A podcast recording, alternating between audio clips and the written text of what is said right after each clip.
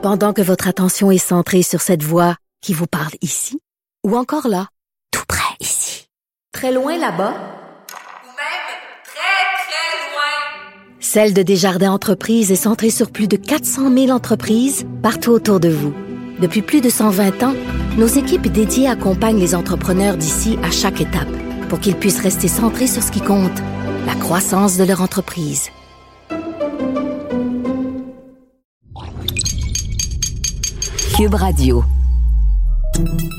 Salut, c'est Charles Tran avec l'équipe dans 5 minutes. On s'intéresse aux sciences, à l'histoire et à l'actualité.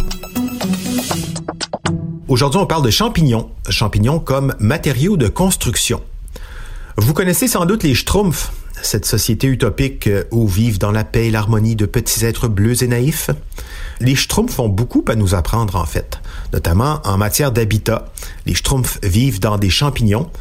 Eh bien, des scientifiques de par le monde s'intéressent depuis quelques années aux champignons. Pas pour vivre dedans comme les Schtroumpfs, mais bien pour les utiliser comme matériaux avec lesquels on pourrait construire nos maisons. Alors, on ne vivra peut-être pas dans des champignons, mais euh, c'est désormais possible d'envisager d'habiter dans une maison qui sera fabriquée avec des champignons. Voici Félix Pedneau. La première chose que vous devez savoir, c'est que vous allez jamais vivre pour vrai dans une maison qui a la forme d'un champignon.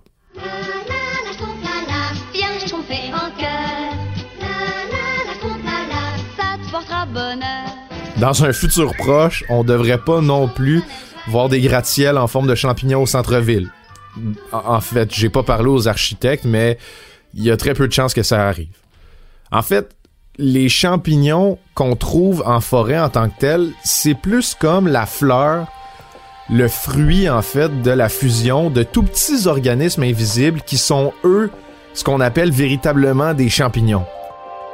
Un champignon, en fait, c'est un ensemble de micro-organismes qui grandissent dans l'humidité puis qui se nourrissent des matières en décomposition. Puis lorsqu'ils se répandent, ils peuvent prendre un paquet de formes, en fait. Il y a des scientifiques qui ont même trouvé le moyen de faire prendre la forme qu'ils veulent aux champignons quand ils se développent. C'est pour ça qu'on cultive ce qu'on appelle le mycélium, qui est la membrane créée par un ordre particulier de champignons qu'on appelle les fungi. Le mycélium est capable de prendre toutes les formes en fait. Puis à l'aide de pression en laboratoire, de changement de température, ou même en, le fusionnant avec d'autres matières comme des copeaux de bois ou de la fibre de plante, ben on peut lui donner des textures puis des solidités différentes.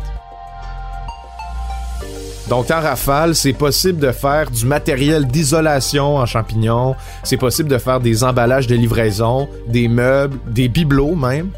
Mais moi, je veux vous parler de l'invention qui me semble la plus prometteuse dans le monde immobilier, la brique. C'est elle que je retiens parce qu'elle couvre bien l'ensemble des propriétés que peut avoir le champignon lorsqu'on l'utilise pour construire. Donc partons du début. En faisant prendre une forme rectangulaire au mycélium, donc le tissu du champignon, puis en le comprimant, puis en le mettant au four finalement, ben on peut créer une brique en champignon. On pourrait donc construire des briques qui auraient l'avantage d'être 100% biodégradables. Puis c'est ça l'avantage du mycélium finalement, c'est que c'est 100% biodégradable. Mais c'est aussi un risque en soi, parce qu'il faut trouver un moyen d'isoler le mycélium des matières organiques, parce qu'on veut pas que, une fois construite, notre maison se mette à se biodégrader sans prévenir. Je vous rassure aussi, le mycélium, c'est pas dans la famille des moisissures. Donc, on n'a rien à craindre pour nos voies respiratoires lorsqu'on habite dans une maison qui est faite en champignons. Même que le mycélium est plus résistant à l'humidité et aux moisissures que les matériaux qu'on utilise normalement, comme le ciment ou le bois, par exemple. Par contre, il est moins résistant au poids que le ciment, par contre. Donc, on peut pas encore espérer faire des ponts ou des trop gros bâtiments uniquement en champignons. Créer du mycélium, ça demande très peu d'énergie. Parce que c'est un tissu qui se répand rapidement dès qu'on lui donne les bonnes conditions climatiques. Puis non seulement ça demande pas d'énergie à en concevoir, mais on peut aussi compter sur ces briques-là avant de les cuire pour qu'elles fusionnent les unes entre les autres. Le mycélium, c'est un tissu vivant, euh, c'est des champignons. Donc, des briques de mycélium auraient pas nécessairement besoin de mortier pour être fixées les unes avec les autres. Elles peuvent se fixer les unes aux autres en fusionnant, aussi simple que ça. Puis on pourrait donc produire un mur en usine, un mur très léger par ailleurs parce que du champignon, c'est beaucoup moins lourd que de la brique ou du ciment et ça peut supporter beaucoup de poids quand même. Puis en plus, le temps de production du mycélium, c'est pas trop long, puisqu'on peut en manufacturer en 5 jours environ avec les bonnes conditions. Le fait que les champignons doivent prendre le temps de pousser, ça aurait pu poser problème, mais nos technologies sont capables d'accélérer le processus. C'est possible aussi de faire se régénérer du mycélium en ajoutant du nouveau tissu à une structure déjà en place. Ça, ça veut dire que ça pourrait réduire les problèmes d'entretien et de rénovation pour nos futures maisons. Et pour prouver que le projet de maison en champignons, c'est pas juste une lubie fantastique, l'architecte David Benjamin a mis au point un projet. It's basically biomanufacturing or biofabricating. And by this I mean using actual living organisms as tiny factories to produce the building blocks of our buildings and cities. Il dirige la firme The Living, qui est une firme qui crée des prototypes de nouvelles constructions en utilisant la biologie puis l'informatique.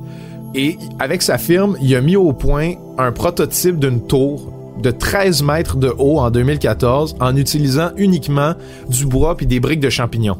Non seulement elle a tenu sans problème, mais elle est restée très longtemps en extérieur, et les briques pour la construire y ont même été créées à partir de mycélium qui se nourrissait de déchets organiques. Donc le compost, ça peut aussi être utile pour créer les structures en champignons. Its potential to be combined with other materials, in this case agricultural waste. You can combine those two things together, mycelium and agricultural waste, and in just about five days, which you see here, it grows into a solid object.